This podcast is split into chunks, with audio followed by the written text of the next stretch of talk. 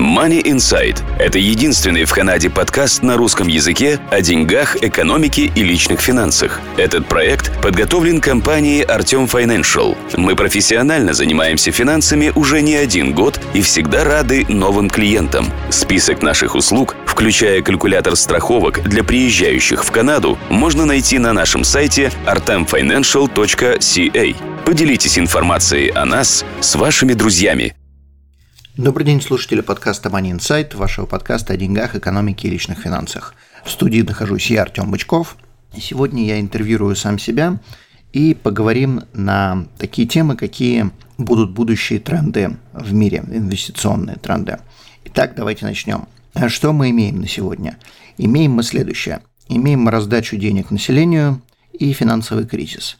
И в соответствии с этим надо принимать какие-то решения, инвестиционные решения, делать что-то с деньгами, и желательно, чтобы эти решения могли поставить плошку с кашей на стол. Сегодня я поговорю на тему трендов, какие инвестиции я вижу в будущем, какие инвестиции, частично некоторые инвестиции я делаю сам, также какие инвестиции я бы не рекомендовал и не делаю сам, и также поговорим немного о недвижимости. Прежде чем мы начнем говорить на эти темы, два небольших сообщения. Во-первых, понятное дело, что если вы собираетесь инвестировать деньги, то данный подкаст не является рекомендацией к покупке, продаже. Также любые инвестиции будут нести с собой определенные риски, и я не предлагаю людям какие-либо инвестиции, то есть ко мне нельзя прийти и сказать, сделай мне то, что я рассказал в подкастах, я инвестициями не занимаюсь. Я занимаюсь страхованием, и поскольку я являюсь financial advisor, ко мне приходят с вопросами про инвестиции, вот некоторые идеи. Второе сообщение. Мы ищем человека для наших подкастов, который смог бы заменить меня как ведущего данных подкастов. Человек должен будет искать людей, кого можно интервьюировать, брать интервью, подготавливать вопросы. Это платная позиция. Работа приблизительно 5 часов в неделю, как я это вижу. Работа part-time из дома. Не надо ни с кем встречаться. Также, поскольку мы записываем подкасты по скайпу, то и не требуется видео. Соответственно, если вы заинтересованы, то, пожалуйста, пишите нам, присылайте свои резюме на email, который я помещу под подкастом. Пожалуйста, пришлите, какие у вас ожидания к зарплате, почему вы должны выбрать вас и, соответственно, ваше резюме. Итак, давайте поговорим по поводу инвестиций. Дальше я пишу мои суждения и выводы, соответственно, из этих суждений. Есть три типа существ, скажем так, которые могут тратить деньги – во-первых, это люди, во-вторых, это корпорации, а в-третьих, это государство. Если мы говорим по поводу людей, то на данный момент у нас кризис, куча людей сидит без работы, многие поменяют свои привычки, даже если они сидят с работы и будут смотреть на то, что они могут остаться без работы, и также будут тратить намного меньше.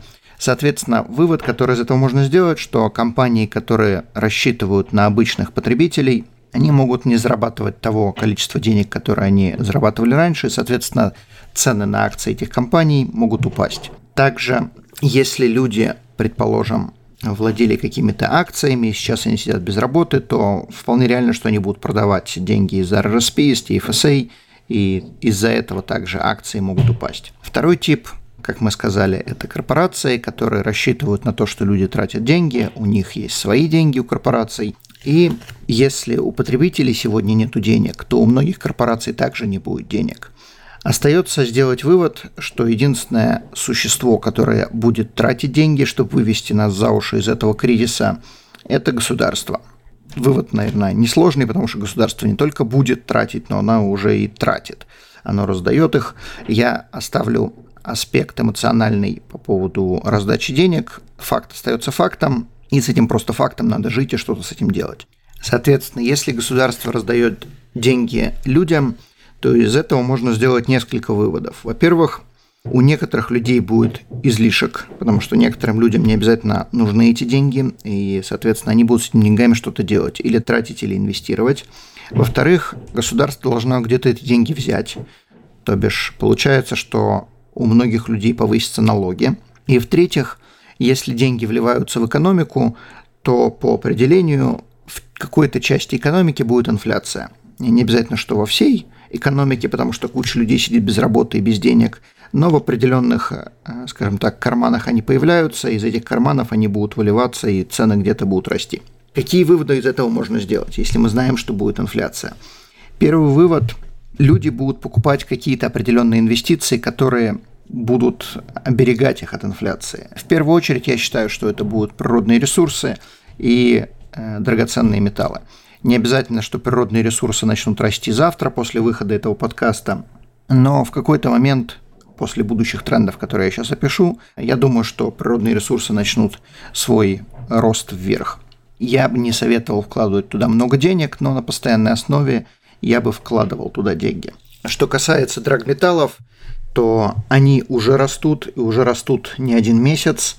Как пример, за последние два месяца, когда произошел спад кризиса на фондовом рынке, драгметаллы выросли, акции многих компаний выросли на 50, на 70, на 100%. Это абсолютно ненормально, потому что фондовый рынок или какие-то сегменты фондового рынка не должны расти с такой скоростью, но я подозреваю, что тренд продолжится, и вкладывать в драгметаллы точнее даже э, не в сами драгметаллы, а в компании, которые производят, добывают драгметаллы, на мой взгляд, э, имеет очень даже большой смысл. Как обычно, не стоит туда вкладывать, бежать все свои деньги, но часть денег я бы посоветовал вложить. Также, может быть, имеет смысл вкладывать на постоянной основе, но, тем не менее, этот тренд уже существует, и, может быть, какую-то серьезную часть денег стоит вложить уже сегодня. Хотя драгметаллы или компании, которые добывают драгметаллы, то есть то, что на английском называется precious metals funds, они безумно волатильные, и 20-30% э, вверх или вниз в какой-то один единственный месяц – это абсолютно нормальная тенденция. То есть, если вы сегодня вложите какую-то сумму денег, через месяц у вас будет на 20% меньше, это, скажем так, закономерно. Это странно, если такого не произойдет, или 20% выше. Поэтому не рассчитывайте на то, что это будет стабильно идти вверх или стабильно идти вниз, оно будет скакать. Следующий тренд, который, ну, на мой взгляд, несложно предположить, когда я его сейчас опишу, несложно как бы предположить, что он случится. Поскольку мы сказали, что единственное существо, которое будет тратить деньги, это государство, то государство будет создавать рабочие места, э, чтобы вывести нас всех из этого кризиса – они будут стараться как можно больше создать. Понятное дело, что они будут создавать много рабочих мест, которые мы не хотели бы видеть, как, например, нанимать на работу в налоговую службу. Но в данном случае я говорю не про эти тренды. Они будут создавать инфраструктуру. Скорее всего, государство само не будет нанимать людей, чтобы создавать фабрики, мосты, дороги, строить школы или больницы, оно будет э, выделять каким-то определенным компаниям большую кучу денег для того, чтобы те что-то строили и нанимали в свою очередь много людей. Почему это, в принципе, очень неплохо? Во-первых, у людей будет работа, то есть не будет криминала. Во-вторых, многие такие профессии строительные, они не требуют определенных навыков, то есть я не говорю, что эти люди ничего не умеют, ничего не знают, я говорю, что им не надо там, по 10 лет учиться в университете, чтобы идти работать на подобные работы. Соответственно, довольно-таки большое количество населения можно сразу чем-то занять. Также на таких работах немало платят, они совершенно не низкооплачиваемые, и, соответственно, государство может взимать большую часть денег э, в виде налогов. И поскольку это можно разбросать по всей Канаде, то также начнется какая-то, скажем так, движуха. Это не будет в одной провинции, это можно сделать сразу во всех провинциях, и все провинции будут получать от этого преимущество.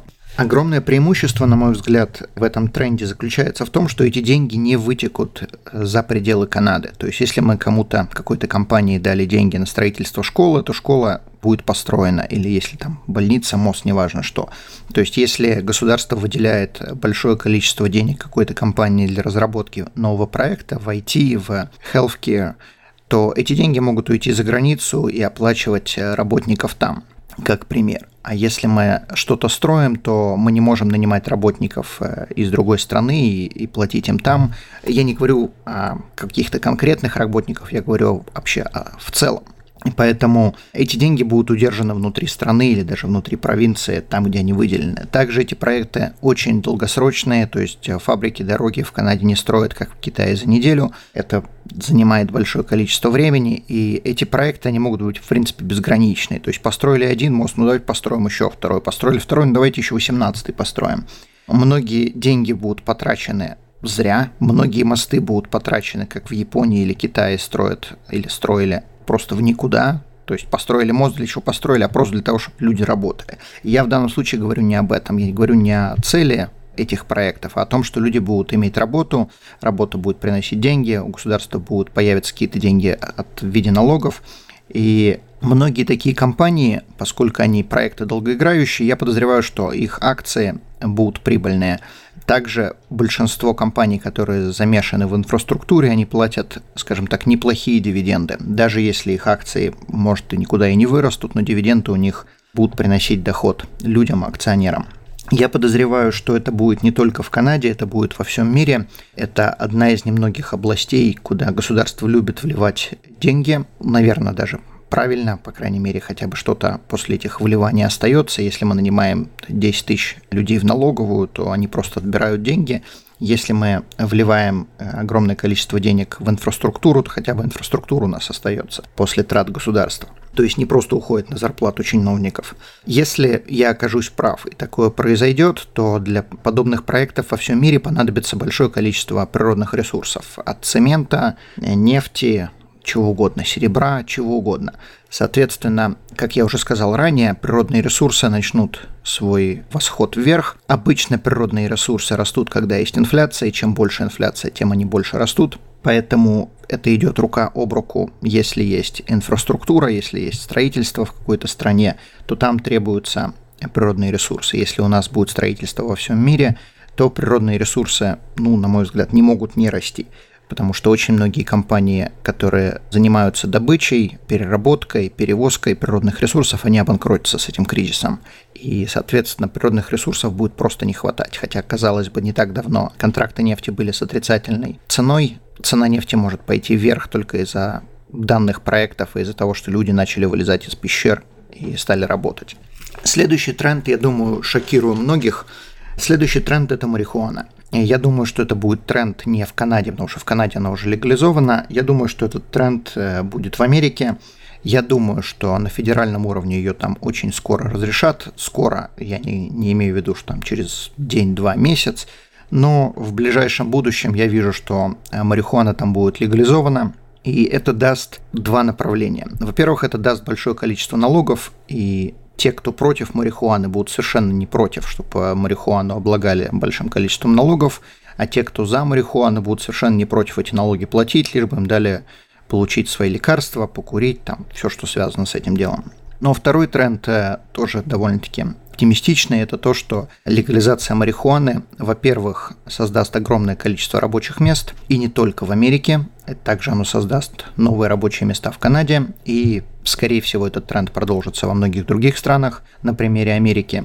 Также в Америке огромное количество людей, которые сидят в тюрьме из-за того, что у них была обнаружена марихуана или какая-то связь с марихуаной. Причем совершенно не обязательно, что они ее продавали, они могли ее просто курить в штатах, где не разрешено, где она не легализована. В некоторых штатах она легализована, в большинстве нет, но на федеральном уровне она запрещена.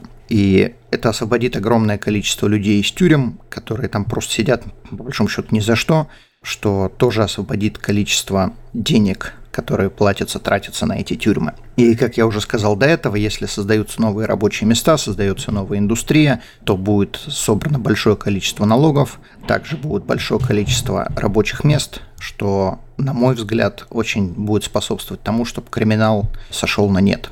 Во многих странах сейчас увеличивается количество криминала, именно из-за того, что люди сидят без работы, делать нечего, кому-то есть нечего, а кому-то делать нечего. У марихуаны есть огромное количество преимуществ. Из нее можно делать не только лекарства, из нее делают одежду, из нее вьют веревки. Понятное дело, что ее можно покурить, но, на мой взгляд, использовать ее на благо и легализовать и дать людям возможность работать по-моему, будет больше пользы от этого, чем вреда от того, что кто-то будет ее курить. Если кому-то не нравится, не курите. К тому же, если кто-то хочет курить, если он очень хочет курить, он найдет ее и без э, того, что она будет легализована. Поэтому я считаю, что это очень даже неплохо. Как я уже сказал, это принесет э, большое количество денег и работникам, и государству, и, по большому счету, и противники, и сторонники будут э, за то, чтобы это было сделано. По крайней мере, из-за создания рабочих мест и из-за налогов. Также во многих помещениях, связанных э, с марихуаной, с коноплей, требуется абсолютная стерильность, что, соответственно, будет только на руку работникам, потому что если там не будет вируса, то они не будут бояться приходить на работу. Это будет намного более благоприятная рабочая атмосфера, и, соответственно, э, заработки таких компаний будут более стабильные. То есть не надо будет каждый раз находить новых работников, которые или заболели, или не пришли, или еще что-то случилось. Итак, мы поговорили по поводу инфраструктуры, по поводу марихуаны, по поводу природных ресурсов, по поводу драгметаллов. Э, следующая вещь, которая, э, на мой взгляд, сейчас, ну, наверное, желательно иметь, это какую-то наличность. Не под подушкой, а просто держать на случай, когда, если фондовый рынок пойдет вниз, а я подозреваю, что в какой-то момент он пойдет вниз, потому что мы не можем расти ни в какой области, так как мы растем последние два месяца, мы не можем расти постоянно. Частично эту наличку я бы использовал на покупку новых вещей, о которых я сегодня говорил, или каких-то других. Наличку я бы держал, наверное, частично или, может быть, даже всю в американских долларах. Причина, почему американские доллары, хотя сейчас все кричат, что Америка печатает, что все в Америке плохо, надо смотреть не что Америка делает, а что делают другие страны тоже. То есть э, валюта не живет э, в вакууме, она живет относительно других валют. И поскольку американский доллар является основным в мире, то во время любого кризиса основная валюта растет. Если будет какая-то другая основная валюта, не американский доллар, то другая валюта росла бы. Канадский доллар растет вместе с нефтью. Если происходит кризис, то нефть нужна намного меньше, соответственно, также падает канадский доллар, и всегда все бегут к основной валюте, к американскому доллару. Соответственно, часть денег держать в наличности очень тоже может быть неплохая идея. Наличность дает вам возможности, что нельзя сказать о какой-то конкретной инвестиции. Если вы купили инвестицию, то поменять с этой инвестиции на другую надо продать и купить. И, может быть, заплатить налоги, может быть, будут потери, но, соответственно, надо сделать телодвижение. Когда у вас есть наличность, то ничего продавать не надо, вы просто берете и покупаете. Так что часть денег я бы держал именно в наличке. Следующая вещь, которой я уже занимаюсь, которую я могу предложить клиентам, и хотя я в начале подкаста сказал, что большинство вещей я не делаю, данную вещь я делаю, и, соответственно, обращайтесь ко мне с этим вопросом. Это страховка жизни, которая называется Whole Life. Она, э, на мой взгляд, это очень неплохой продукт, не надо сбрасывать туда все деньги и покупать только ее – это не то, что я пытаюсь предложить, но этот инвестиционный продукт, который растет вместе с инфляцией. Работает он по принципу вы участвуете в прибылях страховой компании, и страховые компании обычно не теряют деньги, обычно не разоряются, и, соответственно, если они э, наращивают свой капитал, то вы также наращиваете свой капитал в соответствии с тем, сколько страховки такой вы купили. И она будет расти вместе с инвестиционным компонентом, который называется cash value. Очень неплохой продукт, я не буду зацикливаться на этом. Если хотите, послушайте мои предыдущие подкасты по поводу данного типа страховки. Но преимущество этой страховки, что вы как бы привязываете свою инвестицию к инфляции. Вы там не можете потерять деньги, потому что эта страховка не рассчитана на то, что даже если страховая компания теряет деньги, вы не теряете. Но преимущество, что вы будете защищены от инфляции, хотя бы частично.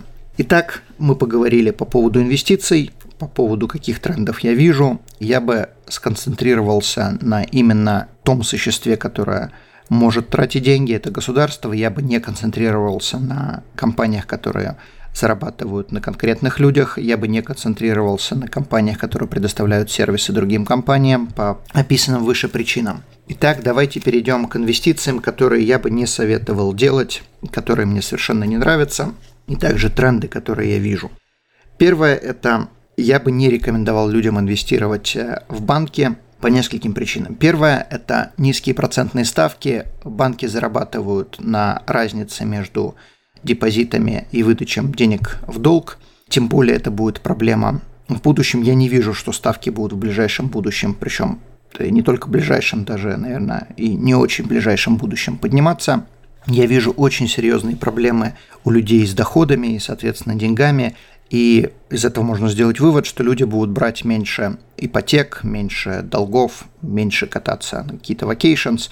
То есть э, доходы банков будут однозначно страдать. Также, если люди начинают объявлять банкротство, то банки начинают или компании начинают объявлять банкротство, то банки начинают терять деньги, и они не только не выдают кредиты, но они еще и теряют деньги. Поэтому доходы банков, на мой взгляд, будут занижены, и их акции, скорее всего, будут падать. Также одна вещь, на которую стоит обратить внимание, пока она еще не у всех на слуху, но она очень важная. Это дигитальная валюта, которую центробанки во многих странах мира сейчас э, разрабатывают, и, скорее всего, мы к этому перейдем.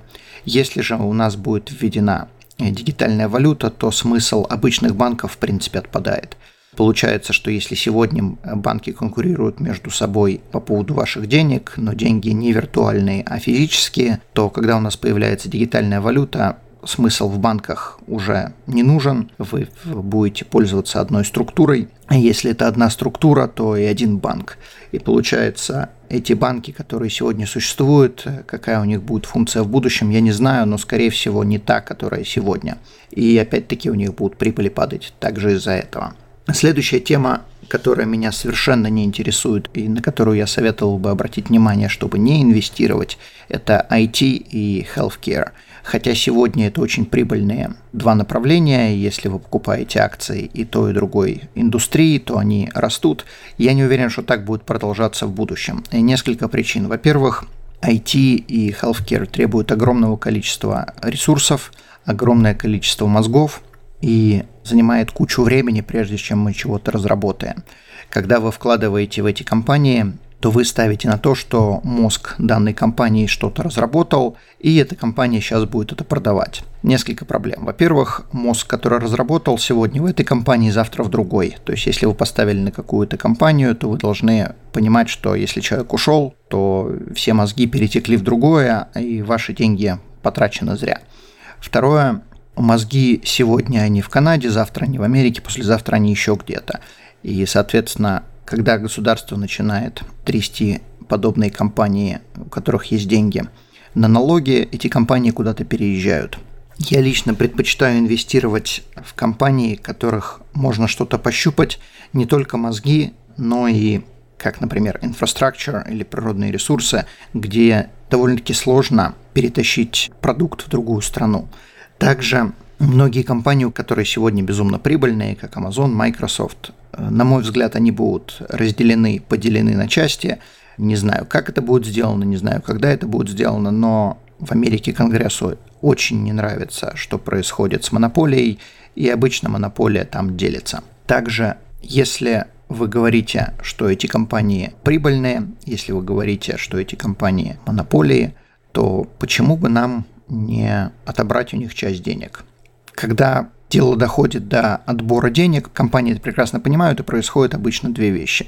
Или же эти деньги срочно выдаются акционерам, потому что с деньгами надо что-то делать, или же на эти деньги компании начинают покупать что-то без особого выбора, без особого due diligence, то, что называется. И поэтому получается, что деньги потрачены впустую и в том, и в другом случае. Если бы эти деньги лежали на счетах компании, то компания бы стоила X. Когда мы начинаем это раздавать акционерам, ну, мы раздали их, а что дальше? Дальше компания должна зарабатывать деньги, и она уже не столько, ее акции уже не столько будут стоить. То же самое, когда мы начинаем покупать просто от балды какие-то мелкие компании, то очень часто деньги потрачены впустую, и точно так же акции этой компании падают. Это исторически, это не то, что я предсказываю, что там Amazon упадет, но исторически как было, когда компании начинают тратить деньги просто вот так вот от балды. Следующая проблема, которую я вижу с данным сектором IT и healthcare, это разногласия между Китаем и Америкой, также вполне, что эти разногласия перерастут между разногласиями другими странами и Китаем. И получается, что вот эти два основных сектора, IT и healthcare, очень сильно завязаны на Китае. Но как только получается разногласие, Китай может объявить, что, извините, но вы все свои фабрики, все свое производство, все, что вы сделали, или деньги, которые у вас находятся в Китае, они так и останутся в Китае навсегда. Это несложно предположить. Китай может сказать, что вы можете продолжать строить у нас, вы можете продолжать делать, что вы хотите, но эти деньги не выйдут из Китая. И многие люди, которые сегодня ставят на Теслу из-за того, что Тесла стала разрабатывать и производить машины в Китае, они могут очень сильно разочароваться, потому что даже если китайцы будут покупать огромное количество Тесл, эти деньги из Китая не выйдут. И получается, что да, Тесла сама по себе производит, продает, но вы эти деньги никак не получите ни в виде дивидендов, ни в виде реинвестиций в других странах. И чем больше у нас будут разногласия, тем больше эти два сектора могут пострадать. Так что учтите этот момент тоже. Я бы избегал каких-либо инвестиций в государственные облигации разных стран, потому что исторически никакие страны никогда свои долги не выплачивали. Все, что они делали, они или объявляли дефолт, или создавали инфляцию. Ну, соответственно, они просто рефинансировали старые долги новыми, тем больше увеличивая количество долгов, что создавало инфляцию, понятное дело. Поэтому, если вы ставите на то, что вы заработаете какие-то деньги на государственных облигациях, ну, не думаю, что я вас разочарую, но скажу, что вы совершенно ничего не, не заработаете при нынешних процентных ставках.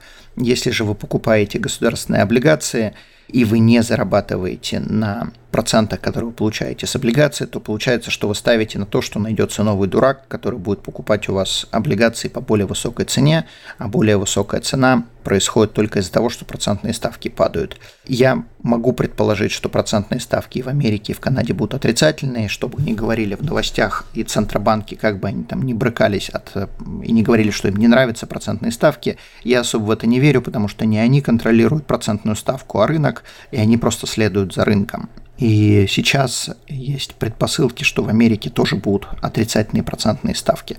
В Англии, например, это произошло на этой неделе. Хотя Англия тоже бракалась и говорила, что нет, тем не менее это произошло. Будет ли это в Канаде, я не знаю, но я это могу предположить. Если же будут отрицательные процентные ставки, то цена облигаций пойдет вверх. Сами доходы не будут увеличиваться, Понятно, если вы получаете минус, то есть вы должны доплачивать за то, что вы держите облигацию, вы ничего на этом не зарабатываете, когда держите облигацию, то есть вы еще и доплачиваете. Но когда вы продаете, если процентная ставка пошла вниз, то стоимость вашей облигации существующей выросла. Но проблема заключается в том, что если процентные ставки не упадут, и они останутся на том же самом минимальном уровне за всю историю человечества, то продержав облигации там несколько лет, вы абсолютно ничего не получите, при этом инфляция съест ваши деньги. Так что в государственные облигации я бы не вкладывал ни в какие. Может быть, имеет смысл вкладывать в какие-то облигации каких-то компаний, но это не та тема, которая меня не интересует. Я бы больше склонялся к тому, что покупать акции прибыльных компаний или компаний, которые приносят э, стабильные дивиденды, как я уже обсудил в инвестиционных трендах – но государственные облигации или облигации многих компаний я бы избегал вообще. Тренд, который я уже озвучил, я бы его избегал, это все, что связано с потребителями, такие темы, как путешествия, развлечения, все, что связано с едой.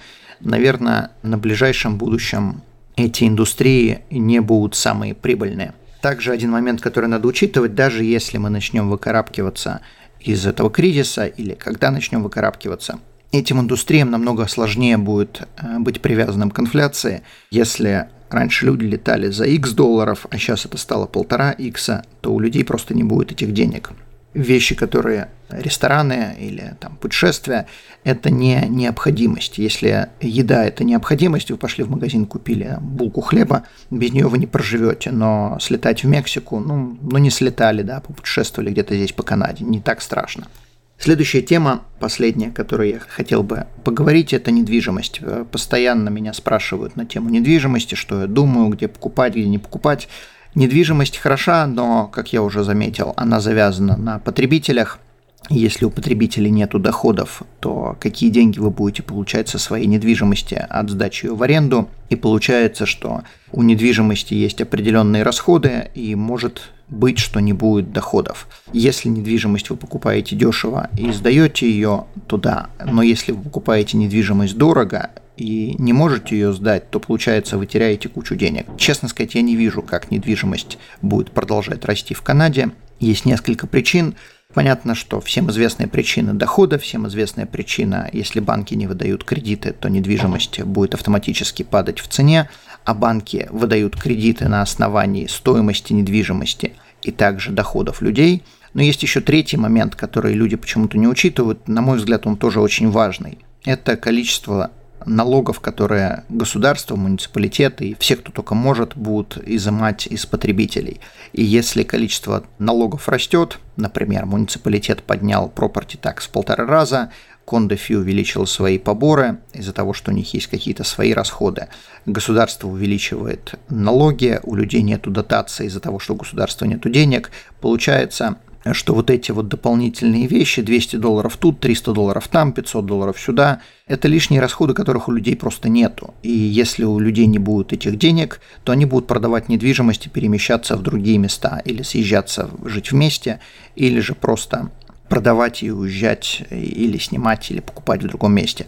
И, соответственно, люди, которые рассчитывали на то, что недвижимость будет расти, они будут сильно разочарованы из-за налогов. Также тренд, который я вижу, это будет меньше иммиграция или же, предположим, рабочих иностранных рабочих, которые тоже раньше покупали недвижимость. Сейчас этого добра будет намного меньше. Если у нас в стране такая безработица, зачем нам нужны иностранные рабочие? Да, некоторые работы будут совершены иностранными рабочими, потому что канадцы на них не пойдут, но я подозреваю, что это временно. Если человек сидит без работы месяц, два, три, может он не пойдет, но если он без работы сидит год, то он будет уже чесаться по поводу любой работы. Также, если раньше у нас было огромное количество китайских денег, то сейчас, как я уже озвучил, я подозреваю, что будет что будут большие разногласия между Китаем и Канадой, и огромное количество денег просто из Китая сюда не переплывет. И, соответственно, эти китайские деньги могли бы купить недвижимость, но они ее не купят. Тем не менее, есть один нюанс, который стоит озвучить, это разногласия между Гонконгом и Китаем – и то, что происходит в Гонконге, не знаю, следите вы за новостями или нет, но я советую вам обратить на это внимание. В Гонконге происходят очень плохие вещи. Отношения между Гонконгом и Китаем сейчас очень сильно портятся, и огромное количество людей из Гонконга будут переплывать куда-либо оттуда. Подозреваю, что часть переплывет в Канаду. И вполне реально, что они переплывут в Ванкувер, и вполне реально, что это повлияет на цену дорогой недвижимости там. Я не думаю, что это повлияет на цену недвижимости для обычных работяг, но дорогостоящая недвижимость, скорее всего, будет увеличена в цене именно из-за того, что в Гонконге огромное количество богатых людей, а чем люди более богатые, тем больше они боятся того, что происходит между Гонконгом и Китаем, и, соответственно, они будут бежать оттуда, что уже, в принципе, постепенно происходит. Так что я думаю, что тренд с дорогостоящей недвижимости вполне реально в Канаде продолжится, и цена будет именно на дорогостоящую недвижимость вполне реально, что она будет расти. Итак, на этом я подкаст буду заканчивать. Я повторюсь, что это не рекомендации, это мои мысли вслух. Если у вас есть какие-то комментарии, если есть какие-то новые идеи или вопросы, обязательно пишите. Также, если у вас есть желание участвовать в данных подкастах, то обязательно присылайте нам свое резюме. И спасибо, что слушаете. До новых встреч. Всего доброго. До свидания. Данный подкаст сделан лишь для вашей информации. Компании, инвестиции, страховые продукты и другие материалы, упомянутые в подкасте, упомянуты лишь для ознакомления и не являются рекомендацией к действию. Так как мы не знаем вашей конкретной ситуации, то мы не можем нести ответственность за ваши действия после прослушивания подкаста. Пожалуйста, обращайтесь к специалистам, если вы не уверены, как поступить. Спасибо, что слушаете нас и не забывайте задавать вопросы.